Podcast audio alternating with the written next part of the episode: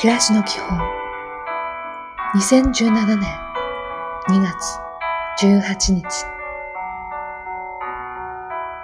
おはよう。新しいことを始めるときは何か一つ今自分が続けていることをお休みさせましょう。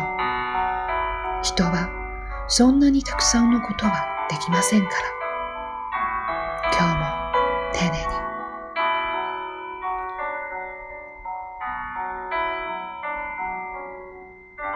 こんにちは。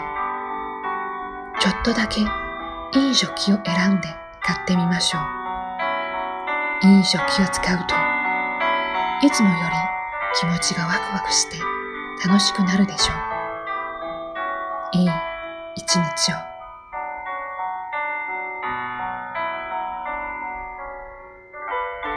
おやすみなさい。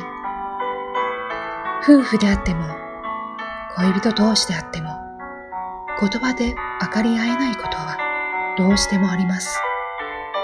そんな時は手をつないだり、触れ合ったりとスキンシップが大切です。